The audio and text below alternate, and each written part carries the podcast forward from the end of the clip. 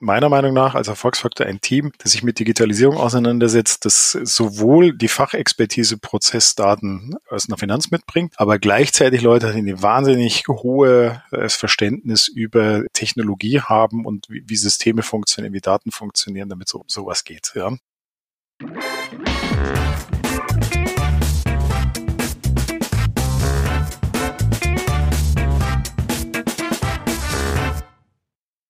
Herzlich willkommen zum Data Culture Podcast. Ich bin Carsten Bange und zu Gast heute ist Tim Gude.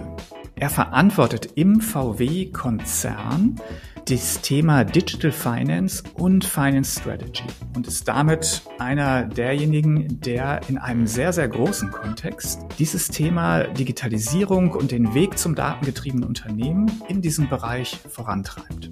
Wir lernen viel, wie man nicht nur in so großen Konzernen, sondern, glaube ich, in jedem Unternehmen diese Reise zum datengetriebenen Unternehmen vorantreiben kann. Wir sprechen über die Projekte und Themen auf der operativen Ebene im Finanzbereich, aber auch eben auf der analytischen Seite. Und wir sprechen über die Erfolgsfaktoren, die gar nicht so sehr technisch sind, sondern sich sehr, sehr viel um Menschen und Kultur ranken. Viel Spaß mit dieser Folge. Hallo Tim, herzlich willkommen im Data Culture Podcast. Hallo Carsten, freue mich hier zu sein. Digital Finance ist nicht nur deine Aufgabe, sondern auch Passion, soweit ich dich bisher kennenlernen durfte. Und das soll unser Thema heute sein. Du bist verantwortlich für die Digital Finance, also Digitalisierung des Finanzbereichs bei Volkswagen. Und ich würde gerne erstmal besser verstehen, was das eigentlich bedeutet, also wo, wo du da sozusagen sitzt und vor allem, was die wesentlichen Aufgaben sind. Ja, ist tatsächlich meine Person. Ich verfolge dem, die Digitalisierung schon sehr, sehr lange, bevor sie überhaupt Digitalisierung genannt wurde. Aber jetzt hier im Volkswagen-Konzern. Ich berichte in dieser Rolle an unseren CFO, Dr. Arno Antlitz, und darf als Querschnittsfunktion zu unseren klassischen, wie wir sie so kennen, Rechnungswesen, Steuern, Zoll, Treasury und Controlling, die Digitalisierung vorantreiben. Was ist jetzt Digitalisierung? Das ist ja wahrscheinlich so die Kernfrage. Wie was verstehen wir darüber? Ähm, die Frage ist, wie wir eben Daten, Systeme und Prozesse mit Hilfe neuer Technologien optimieren können. Das ist, glaube ich, so mal in einem, in einem Satz zusammengefasst. Ja, okay. Das ist jetzt recht allgemein. Vielleicht geht es ein bisschen konkreter. Also was sind so, so eure Hauptthemen, mit denen ihr euch da beschäftigt? Ja, das eine ist die, die strategische Ausrichtung. Also wo wollen wir eigentlich mit der Digitalisierung hin? Das heißt, wenn wir uns überlegen, wie kann uns die Technologie denn helfen, in der Welt besser zurechtzukommen? Alle sprechen über Daten, aber die Frage ist in so einem großen Laden, wie komme ich an Daten? Wie kann ich sie konsolidieren, wie kann ich sie verarbeiten, wie kann ich dort mit bestimmten Dashboards auch Self-Service-Reporting-Themen nutzen. Das ist jetzt mal ein Anwendungsfall dazu. Wir hatten ganz am Anfang relativ viel Grundlagenarbeit in der SAP-Transformation, weil wir uns gestellt, die Frage gestellt haben, wir sind nicht ein, eine Organisation, die nur ein SAP hat, sondern sehr viele SAPs hat und auch sehr anorganisch gewachsen ist, also bestimmte Marken und Gesellschaften zugekauft. Stellt sich ja die Frage ist, wenn ich jetzt technologisch von SAP R3 auf S4 wechsel, kann ich das auch gleichzeitig nutzen, um eine Standardisierung im Datenmodell herbeizuführen und im Chart of Account herbeizuführen. Das war eine Grundlagenarbeit, die wir gemacht haben. Jetzt gehen wir entsprechend mit diesen Ausprägungen in die Welt und versuchen in den S4-Systemen dann die entsprechenden Systemkonfigurationen gleich zu haben. Ähm, dass wir dann, wenn das Datenmodell gleich ist, die Datenanlieferung gleich ist, dann auch darauf natürlich besser in der Analytics arbeiten können, weil wir eben nicht mehr so viele Interpretationsunterschiede in unseren Daten haben. Ja, wir reden bei Barcare mit vielen äh, Digital Finance Verantwortlichen. Ich habe schon den Eindruck, dass gerade in Deutschland im Konzernumfeld genau diese S4 Transformation, Migration gerade sehr viele beschäftigt. Da stelle ich mir mal so ein bisschen die Frage, vielleicht mal geschätzt, wie viel des Gesamt Budget, Zeitbudgets gerade auch und des, des Aufwands wird eigentlich gerade in diese Basisarbeit gesteckt? Und wie viel hat man dann Zeit für die, ich sag mal, die Kür? Also wenn es dann wirklich um datengetriebene Prozesse, bessere Analysen etc. etc. geht.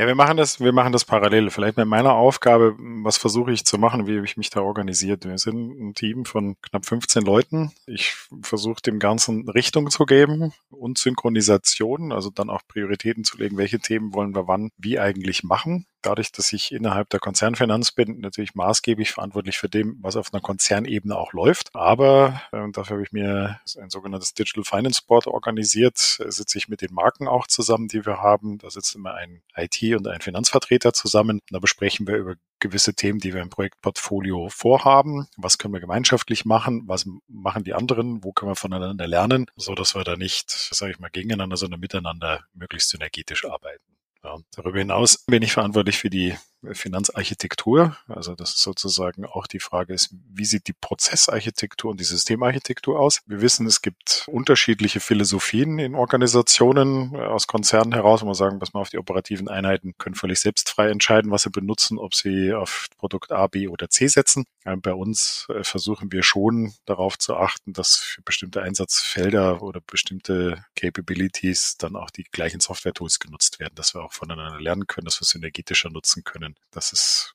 schon relativ wichtig bei uns, dass wir das haben. Ja. Und das versuche ich so zu organisieren. Das ist mal so der, der, Orchestrierungsrahmen, in dem, dem ich bin. Damit natürlich auch für die Budgets verantwortlich, dass das in den Rahmen ist, die uns der Vorstand zur Verfügung stellt. Das zweite ist aber, dass ich tatsächlich sehr operativ auch Projekte habe, wo wir die Achse der, wie kriege ich denn operativ Verbesserungen durch Digitalisierungen? Also wir haben eine eigene, ein eigenes Team, das sich um Bots kümmert. Also wie, wie finden wir Verbesserungsinitiativen? Wir bauen jetzt etwas auf, das nennen, nennen wir Center of Enablement. Das heißt, wie befähigen wir die Organisation tatsächlich mit bestehenden Softwareinstrumenten äh, ihre Arbeit besser zu erledigen? Wie kann man sich das vorstellen? Wir sind auch ein Geschäft, das auf Microsoft-Produkten oder Microsoft-Produkte in der Breite einsetzt. Also ist die Frage ist, wie kann ich denn Power Automate, Power Flow, ähm, SharePoint und Co. tatsächlich in diesen Arbeitsalltag integrieren, um Prozessabläufe in, unseren, in unserer Organisation zu optimieren. Wir sind sozusagen die, die die, die technischen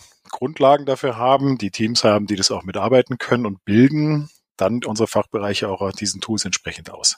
Das ist auch so eine Aufgabe, die wir haben. Und dann haben wir noch den, den Bildungsteil. Ich drücke den mal so aus. Wir haben ein Programm aufgesetzt, ich nenne das Digital Tips and Tricks, wo wir so dreiwöchentlich so in 20 Minuten Scheiben unserer ganzen Organisation Dinge zeigen, die sie vielleicht noch nicht kennen. Ja, wir erinnern uns, vor drei Jahren sind wir in den Corona alle reingelaufen. Dann hat die IT mächtig gerödelt, dass Teams und Co. auch funktioniert, dass wir überhaupt noch arbeiten können. Das hat auch ganz gut funktioniert, aber wir haben festgestellt, dass natürlich viele Mitarbeiter mit diesen Instrumenten, nur weil es technisch ausgerollt ist, nicht wissen, wie funktioniert es denn eigentlich richtig? Wie kann ich es denn am besten benutzen? Also damit das seamless funktioniert. Das war so der erste Ansatz. Und jetzt haben wir halt festgestellt, dass es noch viele andere Themen auf den unterschiedlichen Softwareplattformen gibt, die wir ausgerollt haben, die man einfach nutzbar hat. Also dass wir nicht ein großes Projekt haben. Ein Beispiel, wie kann ich, was ich File-Management besser machen, wenn ich in Teams in Gruppen arbeite. Das erschließt sich ja nicht jedem sofort. Und, eine, große Teamschulung ist halt wahnsinnig anstrengend, sowas zu machen. Insofern bringen wir so kleine Knowledge-Hubben in die Organisation und stellen fest, dass das ganz gut funktioniert. Das sind so alle drei Wochen haben wir so rund 300, 400 Mitarbeiter, die an diesen Sessions teilnehmen. Ähm, wir kriegen jeden, jede Woche Neuanmeldungen aus anderen Bereichen, weil es inzwischen rumspricht, äh, dass man da ein bisschen was erfährt. Wir dokumentieren das auch schön, stellen es in unser Wiki, da wird's recorded ähm, und dann können die Mitarbeiter sich eben Tag für Tag auch so ein bisschen besser mit den, äh, kommen an die Tools besser ran und verstehen ein bisschen mehr, was Digitalisierung tatsächlich für sie bringt, ja. Und manchmal haben wir auch Experten-Sessions, wo wir tatsächlich erklären, wie mache ich so ein Power Automate Flow. Also wie kannst du solche Sachen machen? Mhm. Also klingt so, als würde das sowohl so die operative Ebene berühren, weil es ja gerade die Automatisierung sind häufig operative Prozesse, als dann auch die analytische Ebene. Ist das richtig? Das ist richtig. Ich würde sogar noch ein Stückchen weitergehen. Wie mhm. jede Firma, die ein bisschen Historie hat, hat man ja natürlich auch Altsysteme im Einsatz. Und dann stellt sich ja häufig auch mal die Frage, ist Covadis, wie machen wir denn mit welchem Produkt auch weiter? Wir haben zum Beispiel, ähm, das wir jetzt gerade in Frankreich pilotieren, E-Invoicing. Ist zumindest mal in Europa in aller Munde, vielleicht noch nicht in Deutschland. Wir sind da so ein bisschen hinterher. Aber Frankreich, Italien, Polen, Slowakei, äh, Belgien, die sind jetzt alle auf dem Trichter gekommen, das relativ viel Umsatzsteuerbetrug stattfindet. Und wenn man als Finanzamt sich ein bisschen anders organisiert und auf E-Invoicing setzt, dass da der Umsatzsteuerbetrug eben ausgeschlossen wird. So, und das ist jetzt, könnte man sagen, es ist eine reine Compliance-Frage, aber es ist eine hochtechnische Frage, weil wie die meisten basieren bei uns heute sowohl die Rechnungsstellung im Outbound darauf, dass wir halt Rechnungen produzieren und dann per PDF irgendwo hinschicken, auf die eine Möglichkeit. Der Empfänger muss dann entsprechend beim Inbound anfangen, dieses PDF wieder zu scannen, um sie dann verarbeiten zu können. Ja, beim richtigen E-Invoicing ist es ja voll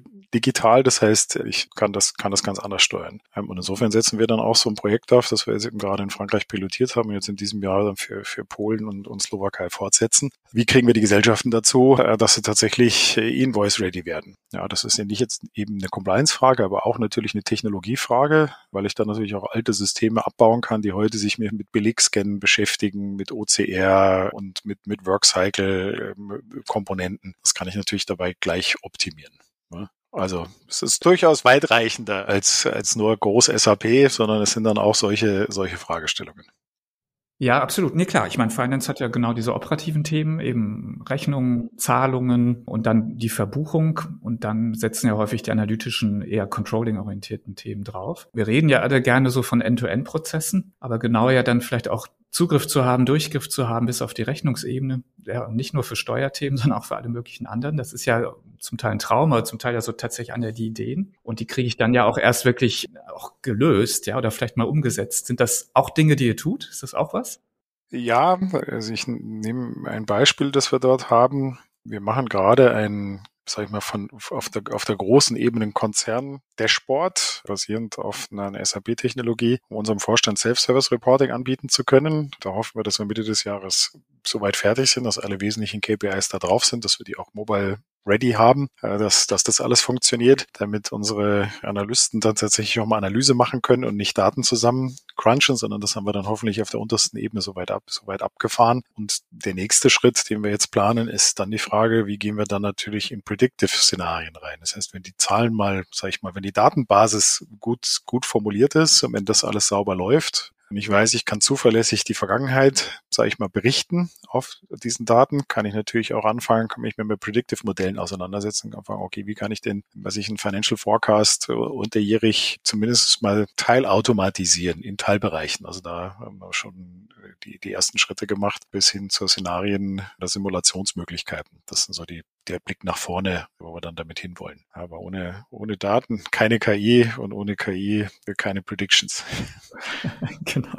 Also da wirst du gleich noch mal drüber reden, weil es natürlich eins der heißesten Themen im Finanzbereich gerade ist. Aber vorher muss ich wirklich jetzt noch mal nachfragen. Vorstandsdashboard und Self-Service. Wie kann ich mir das vorstellen? Ist das wirklich so oder sitzt dann ein Assistent neben dem Vorstand und macht den Self-Service? Also was passiert da? Was da passiert ist, ich, ich drücke das mal so aus. Wir alle sind heute gewohnt, dass wir nicht mehr an den Kontoauszugsdrucker gehen, um unseren Kontostand abzurufen und zu wissen, wie unser äh, Verlauf so war. Ja, da haben wir uns alle dran gewöhnt. Zumindest mal in unserem Umfeld ist es halt noch so, dass die meisten noch PDF produzierte Reports bekommen. Das heißt, da kommt ein Satz von 35 Charts wenn man sich dann überlegt, wie sie, dieser Prozess entsteht, damit diese Charts oder diese Booklets, früher wurden sie noch gedruckt, heute werden sie zumindest mal nicht mehr gedruckt, sondern nur per PDF verschickt, passieren ja meist, dass irgendwer sich aus irgendeiner Datenquelle rauszieht, die entsprechend verarbeitet in Excel, dann macht er daraus eine schöne PowerPoint und aus der PowerPoint macht er dann PDF und wenn er das Booklet dann hat, dann verschickt das, ja, und dann wird das wird's rumgesandt. Also der Vorstand ist schon sehr stark dran gewöhnt, dass er die Dinge halt so bekommt. Das ist ja nichts Neues. Nur jetzt ist ja die Frage ist, wie kann ich das über einen Dashboard tatsächlich vollautomatisieren. Also dass ich eben nicht mehr in einzelnen Bereichen das habe, sondern die wesentlichen Kennzahlen auf einem Dashboard habe, wo die wesentlichen Kennzahlen dann auch drauf sind. Und dann kann der Vorstand auch je nach Belieben äh, Slice and Dice eben in die Tiefe gehen, kann er sich nach Regionen aufteilen, kann sich nach Fahrzeugmodellen oder nach Marken aufteilen, kann sich über die, über die Zahlen eben kundig tun. Das ist ja nur die, sage ich mal, die Datengrundlage dazu.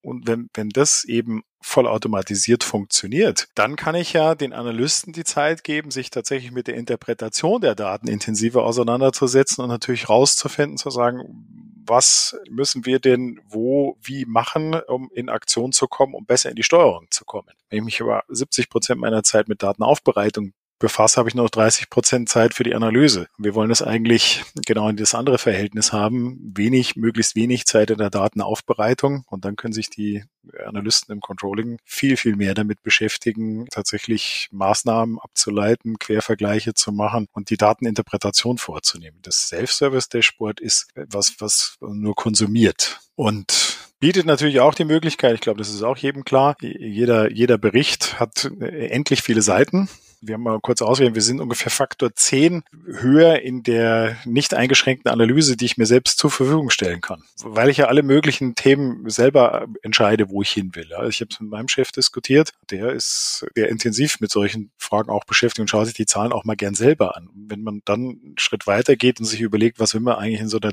in einer Vorstandssitzung besprechen? Wie aussagefähig bin ich ad hoc über gewisse Zusammenhänge. Das lief ist genau so weit heute, zumindest mal bei uns, dass wir so weit sind. Alles, was vorbereitet ist, kann auch beantwortet werden. Was nicht vorbereitet ist, braucht wieder eine neue Schleife. Da muss man einen Auftrag machen, da muss irgendeiner wieder neue Zahlen herbeifügen. Wenn ich das Zahlengerüst mal habe, kann ich, sage ich mal, sicherlich nicht alles, aber zumindest mal viele Themen kann ich dann in einer Sitzung tatsächlich auch live beantworten. Also das wäre sozusagen meine Vision dazu. Wie komme ich auch in eine digitale geführte Vorstandssitzung, wo die Finanzzahlen zumindest mal auch alle da sind wo ich nicht mehr Rückfragen machen muss. Jetzt sprachst du gerade von Vision. Ist es also, das Dashboard ist dann aber der wesentliche Teil dazu wahrscheinlich.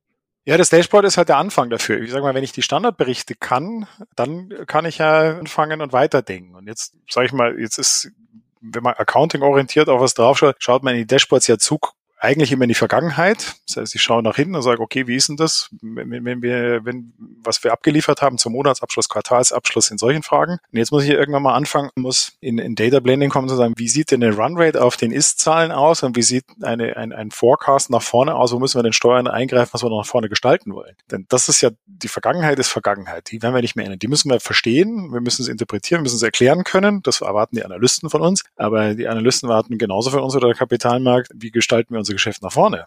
So, die beiden Themen muss ich übereinander bekommen. Ich muss irgendwann mal sagen, ich muss viel schneller sein, in dem verstehen, wo sind wir ist gelaufen, wie wäre, wenn wir nicht eingreifen ins Geschäft, wo würde das hinlaufen und was müssen wir tun, um gewisse, weiß ich, Preispositionen, Marktpositionen besser zu gestalten. Darum geht's ja. Ja, Nee, äh, verstanden und ist ja mal, nicht nur legitim, sondern auch übliches äh, Ziel von solchen Initiativen. Jetzt habt ihr eine besondere Komplexität, über 1000 Gesellschaften im Konzern. Der Vorstand muss ja im Grunde diese nicht nur konsolidierte Sicht, sondern muss ja wahrscheinlich auch das eine oder andere Detail dann mal bekommen. Jetzt habt ihr eben, glaube ich, eine besondere Herausforderung. Jetzt stellt sich für mich die Frage, was können jetzt andere auch davon lernen, die vielleicht nicht so viel haben, aber gerade wenn, äh, man kann ja, da wo es besonders schwierig ist, hat man ja vielleicht genau die Erfahrungen, die anderen dann auch weiterhelfen. Deshalb wäre jetzt mal eine Frage, was, was sind jetzt so die Erfolgsfaktoren, das hinzubekommen? Weil die können ja in verschiedensten Bereichen liegen. Technisch, organisatorisch, Menschen. Also Vielleicht kannst du das mal so aus deiner Erfahrung jetzt, was sind die Erfolgsfaktoren, sowas dann erfolgreich zu gestalten und hinzubekommen? Also als ich die Aufgabe gestartet habe vor vier Jahren, kam ich ja aus der IT und habe viel so ziemlich alles alle Softwareprojekte gemacht, die wir hatten. Jetzt bin ich sozusagen auf einer Fachbereichsseite. Ich sage mal, Erfolgsfaktor Nummer eins ist, du brauchst ein ganz anderes Team-Setting es hilft dir nicht. Wir hatten am Anfang, als, als, als mein Vorgänger, der hat das ein Dreivierteljahr gemacht, das Team aufgestellt hat, hatten wir sehr viele Fachkollegen. Ja, es waren also alles Finanzer, die kamen aus dem Treasury, aus dem Zoll und so weiter. Und die hat man zusammengetan und gesagt, so, ihr macht jetzt mal Digital Finance. Ja, alle, die so ein bisschen Bezug dazu hatten. Was man dann sehr schnell feststellt, ist, dass das Fach-Know-how nicht reicht. Ja, das ist wahnsinnig viel Lernen. Ja. Du brauchst dann meiner Meinung nach als Erfolgsfaktor ein Team, das sich mit Digitalisierung auseinandersetzt, das sowohl die Fachexpertise Prozessdaten äh, aus einer Finanz mitbringt, aber gleichzeitig Leute, die ein wahnsinnig hohes äh, Verständnis über äh, Technologie haben und wie, wie Systeme funktionieren, wie Daten funktionieren, damit sowas geht. Ja. Denn ich führe, sage ich mal, auf, die, auf der Projektseite 50 Prozent meiner Gespräche darüber, wie sieht eigentlich die Architektur aus, wie sehen Daten Datenströme aus? Wie sieht Datenharmonisierung aus? Solche Fragestellungen. Mit welchen Tools mache ich das? Wie sehen Datenmodelle aus? Das ist was, womit bisher wenige Controller oder äh, andere Leute mit auseinandergesetzt haben. Das heißt, du brauchst eine gute Mischung vom Team, damit du beide Seiten gut bedienen kannst. Ja. Ja, das ist das Erste. Das Zweite, was mein, meine Erfahrung ist, wir hatten am Anfang so, so ein Personalmodell gestrickt. Jeder stellt zwei Leute aus seinem Bereich für die Digitalisierung bereit und es gibt ein kleines Kernteam, das die Themen macht. Problem in dem Modell, zumindest meine Erfahrung danach war, ja,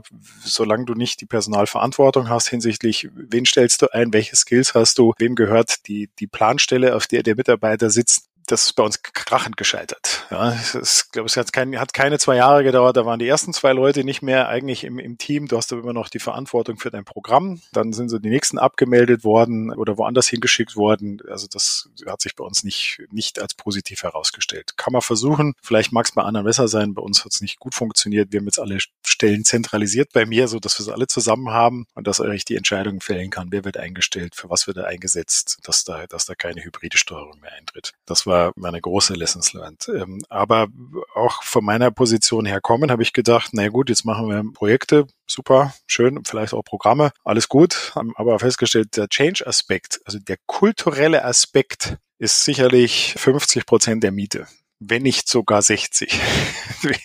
ja, das heißt, man konfrontiert ja zwangsläufig, wenn man als Querschnittsfunktion unterwegs ist und nicht die operative Verantwortung fürs Controlling oder für den Abschluss hat, man aber hoffentlich ein relativ großes technisches Verständnis und prozessuales Verständnis hat über die Prozesse, die da laufen, mischt man sich ja dann in jedem Bereich irgendwie ein. Und das ist so auf unserer direkt berichtenden Linie eine nicht immer ganz konfliktfreie Situation. Ich drücke das mal so aus. Ja. Weil natürlich der Controller sagt, es ist ja mein Job, das und das zu machen. Wie kannst du dich anmaßen, so ein Projekt zu machen? A, haben wir den Auftrag, das zu tun, das ist das Erste. Wir machen das ja auch zusammen miteinander. Aber zweitens glauben wir, dass wir an der Themen nicht in der Zahlenwelt, aber in dem in dem Verständnis, wie man eine Architektur baut, also sowohl eine Prozess- als auch eine Systemarchitektur und Datenarchitektur baut, haben wir ein höheres Verständnis darüber, als die angestammte Organisation. Jetzt die Frage ist, wie kriegen wir die beiden Themen übereinander? Und das ist eine große Herausforderung. Dafür braucht es, glaube ich, einen Chef, der das will, der auch seiner Mannschaft sagt, pass mal auf, ich möchte, dass wir in diese Richtung gehen. Und auf der anderen Seite auch Kompromissbereitschaft von allen Kolleginnen und Kollegen zu sagen, okay, ich nehme die Hilfe auch an und wir machen das kollaborativ.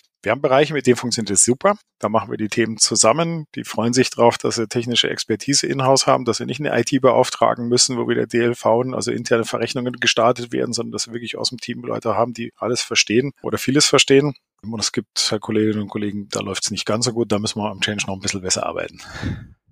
Wir können hier verweisen auf die Podcast-Folge mit Reza Rasavi, der übrigens früher bei BMW war. Und der hat genau dieses Thema ähm, Einfluss von Unternehmenskultur auf Datenkultur, ist eigentlich so sein Thema. Und er hat das eigentlich, finde ich, ganz gut auf den Punkt gebracht. Er hat gesagt, die, wenn die, die Unternehmenskultur eben nicht auf Zusammenarbeit ausgerichtet ist, dann brauche ich mit den anderen Themen gar nicht erst anzufangen, weil ich genau, du hast es jetzt Kompromissbereitschaft genannt hat oder kollaborativer Ansatz. Ja, der ist tatsächlich, wenn der nicht in der Unternehmenskultur verankert ist, ja, dann habe ich eben an den, an den Datenkulturthemen, an den anderen Themen unglaubliche Probleme, weil wir häufig drüber nachdenken, eben entweder so Querschnittsthemen, wie du sie jetzt geschildert hast, umzusetzen oder mal an die Datensilos ranzugehen, die ja häufig aus Organisationssilos entstehen. Und wenn man da nicht zusammenwirken möchte, dann hat man halt riesige Probleme, das umzusetzen. Ja, kann ich nur genauso bestätigen. Es ist genau meine Erfahrung. Datensilos existieren aufgrund von Organisationssilos und da müssen wir halt raus, wenn wir in eine, sage ich mal, mehr datengetriebene Organisation kommen wollen. Dann interessiert mich nicht, wo es herkommt, sondern wie die Dinge auch zusammenstehen. Ja, genau das Gleiche ist. Bin, bin ja, habe ja mehrere Hüte sozusagen bei uns auf. Eine ist ja auch der Master Data Verantwortliche für die Finanz. Ja, und dann stellt man schon fest, ja, dass da, da gibt es ein paar Kreditoren Bestandteile, gibt es ein paar Treasury-Bestandteile, ein paar Accounting-Bestandteile. Das zu harmonisieren äh, ist, ist eine gewisse, gewisse Anstrengung, aber auch zu sagen, wie führe ich die ein oder anderen Datentöpfe zusammen, damit ich dann ein holistisches Bild auch in der Analytics bauen kann. Ja, und äh, das ist ja das Ziel des Ganzen. Ja, und manchmal hat man das Gefühl, es ist so ein bisschen Konkurrenzdenken. Für mich ist es einfach eine neue Art, daran zu gehen und darüber nachzudenken, zu sagen, was ist für das Unternehmen eigentlich sinnvoll, dass wir eben äh, diese Themen zusammenkriegen. Ja. Das Zweite, was ich bin, ich bin der Global Process Process Officer der Finanz, also verantwortet die globale Prozesslandschaft, dann muss man sich schon auch die Herausforderung natürlich nicht nur innerhalb einer Finanzfunktion stellen, wie arbeite ich zusammen, sondern auch so ein schönes Projekt, das nennt sich Purchase to Pay, äh, wo wir in so einem virtuellen Konstrukt versuchen, mit der Logistik und der Beschaffung zusammen die Prozessketten zu optimieren. Das ist nicht so ganz trivial. Aber ich glaube, der Aufwand lohnt sich, weil letztendlich äh, jede, sage ich mal, bereichsorganisierte Aufbauorganisation hat halt auch meist Systeme so gebaut, die halt für einen Bereich sind. Da ist halt irgendwo, macht man seine Schnitte und letztendlich ist der Geschäftsvorfall ist ein anderer der läuft halt einmal quer durch die Organisation durch. Ja. Und, danach müssten wir uns eigentlich viel stärker orientieren, weil darum geht's ja, diese zu optimieren. Da sind die Insights drin und ein, eins von diesen Insights-Themen ist ja auch sowas, der Einsatz von Process Mining, das dann einem ja wahnsinnig hilft, sehr schnell aufzuzeigen, zu sagen, was ist eigentlich in unseren Prozessen quer. Mhm, absolut. Wenn ich das so höre, was du tust, aber wo auch Verantwortlichkeit gebündelt ist, hatte ich jetzt gerade schon den Eindruck, dass das auch ein Erfolgsfaktor eigentlich ist. Ja, dass eben Digital Finance vielleicht nicht nur berät oder so einige kleinere Dinge im Dashboarding oder so umsetzen kann, sondern gerade jetzt so eine Stammdatenverantwortung oder eben diese, diese prozessualen Themen, es scheint mir so zu sein, dass es eben ganz entscheidend ist, da auch eine, eine Verantwortung und damit auch eine Durchsetzungskraft in diesen in dieses Thema, damit auch in den Bereich zu legen. Stimmt das? Also würdest du das auch so sehen? Ich glaube schon, weil ähm, es gibt ja sonst außer dem CFO keiner, der mehr das holistische Bild hat. Also ich bin ja der, der einzige, ich es mal so aus, der natürlich dann auch alle Teile in, in seiner Gesamtheit sieht. Ja, sonst schaut ja jeder immer nur so auf seinen Teil. Natürlich gibt's immer wieder so, so Bereiche, die sich, die dann zusammen Dinge miteinander machen. Sicherlich das Controlling in der Planung mit den Accountants auch im Abschluss. Solche Fragestellungen, die arbeiten da schon stark zusammen. Aber wie, wie wirken die ganzen Themen zusammen? Brauche ich, was ich, drei Analytics-Plattformen, weil die Steuerleute eins brauchen an der Ecke und die Controller hätten es gern so und die Accountants so, dass sie sagen, nee, pass mal auf, wir schieben das mal zusammen. Ja, ansonsten hast du noch den CFO, der es macht. Und der hat wahrscheinlich, oder zumindest mal unserer, hat genug andere Dinge zu tun. Also ich glaube schon, dass es sinnvoll ist, wenn man so eine Rolle aufbaut, hast du entweder, dass wir jetzt so nicht haben, sondern es gibt einen Primus inter pares, im Controlling oder wo auch immer, der sagt, pass mal auf, das ist bei mir und ich habe auch gleichzeitig ein paar operative Themen, die damit dranhängen. Und dann ist die Frage, ist, lässt er auch zu, dass dann auch noch Treasury-Themen und Steuer- und Zollthemen gemacht werden? Das ist ja so ein bisschen dann die Frage, wird das dann da so aufblühen? Setzt das Querschnittsthema auf, weißt ich bin dann für alles verantwortlich und durch die Verantwortung hinsichtlich der, der Stammdaten und auch der Prozessverantwortung habe ich halt die Aufgabe, alles im Überblick zu behalten. Ja. Ja, absolut. Diese, ich sag mal, Analyse und überhaupt erstmal Sichtbarkeit zu schaffen auf End-to-End-Prozesse. Das ist ja wirklich eins der großen Themen von, von eigentlich so der datengetriebenen Organisation insgesamt. Habt ihr konkrete Beispiele, wo man zeigen kann, dass das auch wirklich Nutzen bringt? also es ist ja erstmal theoretisch irgendwie klar, aber dann hat man viele Widerstände zu überwinden. Ja, die Silos sind halt über Jahrzehnte häufig gewachsen und man kann ja wahrscheinlich dann auch überzeugen damit mit, mit guten Beispielen, wo man zeigen kann, guck mal hier, dadurch, dass wir jetzt mal übergreifend analysieren konnten, haben wir dies oder jenes erreicht Gibt Gibt's sowas bei euch? Ja, wir haben, jetzt muss man dazu sagen, wir sind jetzt noch nicht, die, die da sind wir noch nicht so weit, wie ich es gerne, wie ich es gerne wäre. Ich drücke es mal so aus. Für mich war am Anfang, als ich die Aufgabe übernommen habe, immer die Frage zu sagen, wie kann ich mit einer kleinen Mannschaft erfolgreich sein? Ja, also ich sage mal, wo kriege ich Lufthoheit? ja, weil sonst lässt sich ja jeder, der einen, einen Prozess über Jahre kennt und die Daten aus seinem Bereich kennt, lässt ihn da immer kalt stehen. Das heißt, du musst irgendwo äh, auf das, du brauchst so ein Level Playing Field, dass du irgendwo die Möglichkeit hast. So, das generierst du dir. Jetzt nehmen wir dieses Dashboarding, in dem ich es eben schaffe, eine Architektur zu bauen, die Systemanbindungen zu schaffen und dann auch mit den Daten genauso arbeiten kann und dann auch zeigen kann, wie setze ich sowas effizient auf. Dann bin ich, sage ich mal, Mitsprache berechtigt, weil er sagt, du kannst mir nichts erzählen, weil ich kenne die Zahlen auch. Und es sind, by the way, solche Widerstände hatten wir bei uns auch, zu sagen, ja, aber das sind doch meine Daten. Ja, dann muss man sagen, das sind nicht deine, das sind Unternehmensdaten. Ja, und die gehören die, weder dir noch mir, sonst wen, sondern wir arbeiten mit den Daten, die dieses Unternehmen hat. Und, und das ist also der Kulturaspekt auf der Datenseite. Auf der Prozessseite ist es das Gleiche. Deswegen habe ich mich früh dazu entschlossen, die Organisation mit, dass wir Process Mining aufsetzen, ähm, weil nur mit der mit, der, mit dem Überblick, wenn ich eine Prozessverantwortung habe, auch wirklich weiß, was läuft denn da in den Prozessen auch und wie viele Prozessvarianten haben wir und welche Prozessvariante ist in, in der Gesellschaft A, B, C etabliert und wo läuft es im Sinne der Qualität, der Durchlaufgeschwindigkeit oder was auch immer, läuft es besser. Äh, damit kannst du natürlich auch Impulse in die Organisation setzen. Wenn du diese Instrumente nicht hast, die es ja heute glücklicherweise technologisch gibt, dann bist du ja immer auf Frage-Antwort angewiesen. Ja? Und im Zweifel ist der Experte in irgendeinem Bereich immer schlauer als du. Das kannst du gar nicht in der Tiefe kannst du gar nicht, gar nicht mitargumentieren. Aber wenn du die Datenhoheit bekommst, also wenn du es schaffst, das zu machen, dann kannst du auch eine vernünftige Diskussion führen. Dann kannst du auch Prozesse gestalten. Also das ist so ein bisschen, ein bisschen der Punkt. Wir haben ein paar Themen gefunden, aber wir sind erst am Anfang der, der Reise, weil wir nur, weil wir es bisher nur pilotiert haben, ob es technisch funktioniert und was uns die Dashboard zu bringen, haben wir festgestellt, dass ein großer Wert drin ist. Das haben wir auch relativ breit gemacht und jetzt starten wir den großen Aufbau, äh, dass wir nicht mehr mit, sag ich mal, Berater-Clouds äh, mit Process Mining arbeiten, sondern es tatsächlich in-house machen, die Systeme andocken und dann äh, können wir auch in die Prozessgestaltung besser gehen. Also ich glaube, das ist ein riesen, riesen Produktivitätshub, der uns da zur Verfügung steht. Sehr spannend. Zum Abschluss nochmal ein Blick in die Zukunft. Predictive hast du schon kurz erwähnt, ist natürlich in aller Munde. Zum Teil erleben wir aber auch schon wieder so ein bisschen Ernüchterung, muss man auch sagen. Also verschiedenen äh, Fachbereichen. Im Finanzbereich würde mich erstmal interessieren, du hast schon genannt, äh, Teilautomatisierung des Forecastings als ein Thema. Das ist auch das, was ich am häufigsten höre. Gibt es noch andere Bereiche, wo ihr Einsatzbereiche sieht für KI? Ja, also ich glaube, der, der Forecast, wir machen jetzt, haben das letztes Jahr angefangen, haben es pilotiert rein für, für Projektforecasting. Also dass man sagt, wie läuft denn das Projekt? Typischerweise sind ja alle Kollegen immer ein bisschen überambitioniert und dann werden die Budgets Ende, äh, spätestens nach der Sommerpause, werden die ersten Budgets abgemeldet und dann so im, im vierten Quartal geht's dann richtig rasant in den Keller. Dann kann man aber das Geld nicht mehr verarbeiten, das man da freispielt. Ja, das ist für den CFO zwar ganz nett, aber für die Projektleistung nicht. Und dort, glaube ich, beschäftigen sich dann viele Leute damit, tatsächlich solche Financial Forecasts mit viel, viel Bias auszufüllen. Ich glaube, das braucht's nicht. Ja, wir haben viel Erfahrung, äh, wie die Projekte laufen wie viel der geht. Ähm, und da kann man auf solche Methoden ganz gut aufsetzen. Ich glaube, dass auch der Topline-Forecast in Summe, also Sales Forecast, dass auch der sehr stark, sage ich mal, ambitioniert oder im Gegenfall sogar überambitioniert ist. Auch den, an den wollen wir uns als nächstes wagen. Da sind wir noch nicht. Ich habe jetzt einen relativ langen Austausch gehabt mit Microsoft, die das schon tun. Also tatsächlich den, den Sales Forecast zu gestalten. Warum ist das für uns so wesentlich? Weil wir eine sehr träge Organisation sind. Das heißt, auf dem Sales Forecast basiert relativ viel. Das heißt, wie sieht eine Werksbelegung aus? Wie sehen dann die Schichtmodelle dazu aus? Wie viele Leiharbeiter brauche ich? Wie viele Kapazitäten brauche ich maschinell vielleicht noch? Muss ich aufrüsten? Brauche ich noch ein neues Werk, das noch eine Produktion, eine, eine gewisse Produktionsscheibe abbekommt? Und ich glaube, da müssen wir es als nächstes sehen. Wir brauchen verlässlichere Zahlen und ich glaube, dass die KI äh, eben ein bisschen unbeeindruckter ist von all dem Optimismus, den, den die Organisation Organisation so hat,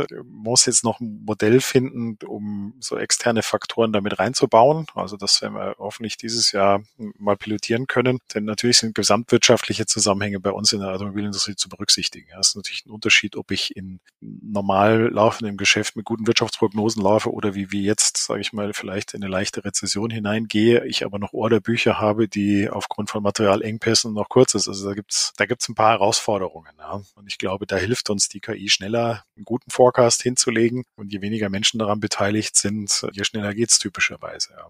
man jetzt eine ganze PL forecasten kann, wie gut die dann ist oder ob man das als Vorschlagswert nimmt und den Prozess einfach nur zu beschleunigen und dann kommt menschliches Wissen noch mit dazu. Ich glaube, das wird sich noch zeigen. Okay, das wäre tatsächlich meine Frage gewesen, aber es klang jetzt so ein bisschen durch, als würdest du schon auf die mehr oder weniger Vollautomatisierung abzielen. Jetzt. Ja, es ist, äh, ich sage mal, als Ambitionslevel, man muss ja erstmal schauen, und auch so eine, so, auch so, solche Modelle muss man ja parallel laufen. Also ich glaube, das Vertrauen sowohl des Vorstands oder auch Aufsichtsrat oder welche jegliche Organisation in solche KI-Modelle ist ja, muss man erstmal unter Beweis stellen. Man muss erstmal sagen, pass mal auf, wir, wir haben es jetzt ausgeprägt, wir haben es gelernt, wir wissen jetzt, wie der Algorithmus funktioniert und jetzt macht er immer einen Forecast, den nutzen wir zwar nicht, wir nutzen noch den alten und fahren das Ding mal, was ich, drei, vier, fünf Quartale parallel und schauen tatsächlich, wie groß ist wie gut ist die Forecast-Genauigkeit, ja. Das sind bei uns so Disziplinen, die wir nicht bisher nicht so gut drauf hatten. Das hätte man ja auch vorher machen können, wie gut ist Forecast-Genauigkeit, sondern es geht ja vom einen Forecast in den nächsten, mal zu gucken, wie gut oder schlecht der alte war. Und ich glaube, das muss man dann mit, der, mit einer KI natürlich schon machen. Wenn man feststellt, dass die Qualität gut ist und wenn sie dann noch vielleicht sogar noch ein paar Prozentpünktchen besser ist, mein Forecast bleibt ein Forecast. Das ist ja nicht eine Punktlandung. Ja, dann kann man sagen, okay, dann lass uns doch die, die Zeit sparen, dass so viele Menschen in so einer großen Kette von Zusammenhänge solche Dinge erstellen stellen. Ja, darauf kann man dann was machen, weil ich, ich sage immer so, mein Chef hat auch, macht auch immer einen Forecast und der ist typischerweise ein bisschen weniger ambitioniert. dann gibt's halt ein paar Abschläge auf das. Ähm, und das ist ja auch, wie zu sagen, ist halt das Erfahrungswissen, das damit reinspielt. Ja, nichts anderes macht ja eine KI auch. Also ist, sind wir mal ehrlich, wenn man dann viele Teile zusammensetzt, kommt halt was raus, was, was ein bisschen weit weg ist von dem, was tatsächlich realistisch eintreffen wird. Ja, ja. Wobei, ehrlich gesagt, da hätte ich von der KI jetzt, äh, hätte ich eine höhere Erwartungshaltung tatsächlich. Ne? Also, dass dieses, dass ich da schon ein bisschen genauer werde, in dem Sinne, dass ich wenigstens weiß, in welchen Bereichen welche Abschläge vielleicht sinnvoll sind oder wo auch nicht. Gibt ja vielleicht auch Themen, wo eher zu niedrig geplant wird, wo ich eher einen Aufschlag brauche. Also ja, klar, das hängt ja davon, das hängt ja ein bisschen davon ab, was ich, was ich, was man sich da vornimmt. Aber also in welchem Bereich man Forecasting einsetzt. Ja? Also ich glaube, in, in, in dem Geschäft, jetzt sage ich mal ein Beispiel, in unserem, in unserem Projektgeschäft, in dem wir schon gemacht da habe ich halt sehr viel Erfahrungswissen und da ist, das ist auch wenig zyklisch. Ich drücke es mal so aus. Ja. Das Automobilgeschäft ist zyklisch und jetzt gehe ich mal die letzten drei Jahre zurück. Eine KI ist so gut wie die Modelle, die ich trainiert habe. Ja, aber wie gut konnte ein, konnte ein Modell Corona antizipieren? Gar nicht, gab's nicht, es wird nicht da sein. Also da muss man mit, mit, muss man irgendwie eingreifen und sagen, okay, das ist jetzt unsere Annahme, wie das, wie das sein wird, wie gut oder wie schlecht es auch immer sein mag. Dann haben wir gesehen, dass mal irgendwo so ein Containerschiff, glaube ich, in einem Kanal schwer gestanden ist. Auf einmal sind die Materialengpässe da, die man das, was kann man nicht antizipieren. Da musst du an die Modelle ran. Das kann auch die KI, kann dir sowas nicht prognostizieren. Der Chipmangel, weil wir auch Corona sowohl in China als auch eine abgebrannte Fabrik in den USA haben, das sind halt externe Events. Da muss nochmal einer draufschauen. Da reicht die KI nicht zu haben. Ja, ich glaube, 80 Prozent des normalen Geschäfts kann es gut, aber da nochmal bewusst bestimmte Hebel auch in die Hand nehmen zu können, zu sagen, das muss ich mal übersteuern, weil das kann das Modell nicht, konnte das Modell nicht kennen. Also das ist wegen, wegen bin ich bei einer hundertprozentigen, in, in einem Standardgeschäft, wo alles sehr wenig zyklisch läuft, glaube ich, funktioniert das sehr gut, wo du sehr große externe Herausforderungen hast, also exogene Faktoren, die dein Geschäft beeinflussen. Da musst du irgendwie die Möglichkeit haben, nochmal bewusst nachzujustieren und das zu overrulen. Absolut, genau. Und da brauchen wir dann auch den Menschen auf jeden Fall noch im, im Spiel hier. Genau. Menschen war unser Thema tatsächlich sehr häufig in dem Podcast. Wir kommen zum Abschluss. Ich fand das spannend. Du hast ja gesagt, die, die drei Erfolgsfaktoren. Nummer eins eigentlich das Team, also die Menschen, die dann da arbeiten an der Digitalisierung. Nummer zwei, das Team auch wirklich zusammenkommt. Also letztendlich auch die, nicht kein virtuelles Setup, sondern auch eine Mannschaft, die da die Verantwortung auch hat für gewisse Dinge. Und das dritte war dieser kulturelle Aspekt. Change, Leadership war da mit dabei und auch Unternehmenskultur, die irgendwo entweder passen muss oder mit beeinflusst werden muss letztendlich. Also sehr, sehr spannend, Tim. Vielen, vielen Dank. Das letzte Wort hat immer unser Gast. Deshalb von dir gerne auch nochmal so eine kleine Zusammenfassung oder vielleicht ein Aspekt, den wir noch nicht erwähnt haben jetzt in der vergangenen halben Stunde, wo du sagst, das ist eigentlich das, was du nochmal allen mitgeben möchtest, die genau daran arbeiten. Vielleicht nicht nur Digitalisierung des Finanzbereichs, sondern generell mit Daten, mit Analytik das Unternehmen voranzubringen glaube, was man braucht, ist ein Grundoptimismus in der Mannschaft, also einen guten Team Spirit. Das hilft, denn es läuft nicht so, wie man sich das idealtypisch vorstellt. Also äh,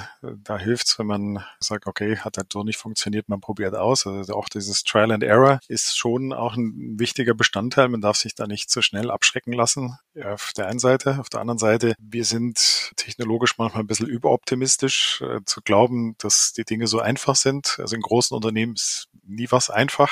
Es braucht Zeit, Durchhaltevermögen und Überzeugungskraft. Da muss man, muss man dranbleiben. Wenn man sich da schnell den Schneid abkaufen lässt, ähm, ich glaube, dann, dann wird's nichts. Also das ist mal so der, so der Punkt. Ja. Und wenn man, wenn man es schafft, dabei guten Spirit in seiner Mannschaft und darüber hinaus zu machen und auch die Leute auf einer Reise, ich sage mal so mitzunehmen. Also das ist bei mir, ist mir, auch aufgefallen. Je mehr du Experte bist, je, je schneller erschließen sich für dich vielleicht ein paar Themen und sind für dich selbstverständlich. Hast du aber nicht vergessen, dass es viele, viele Leute drumherum sind, die eben dieses Expertenwissen vielleicht nicht haben. Und du musst sie auf dieser Reise mitnehmen, denn letztendlich funktioniert es nur, wenn die Gesamtunternehmung da an einem Strang zieht. Und deswegen habe ich ja gerade erzählt. Ein paar Formate schaffen, dass die Leute auch Lust daran haben, an solchen Dingen mitzuwirken, dass auch die, das weiß ich, 20, 30 Prozent am Anfang die Lust haben, die, die, die einsammeln, äh, die willigen, dann kommt der Rest kommt schon hinterher. Aber es ist eine Reise, es ist kein Sprint, es ist ein Marathon. Ja, ja super. Vielen Dank. ja, absolut, genau. Super. Ganz, ganz herzlichen Dank, Tim für deine Einblicke. Ich wünsche natürlich viel Erfolg weiterhin auf dieser Reise und äh, kann da nur sagen, bis bald. Danke sehr, Carsten. Hat mich gefreut und wenn es dann soweit ist, ein wunderschönes Wochenende und allen den Ohren äh, genau. freundliche Grüße. Macht's gut. Ciao.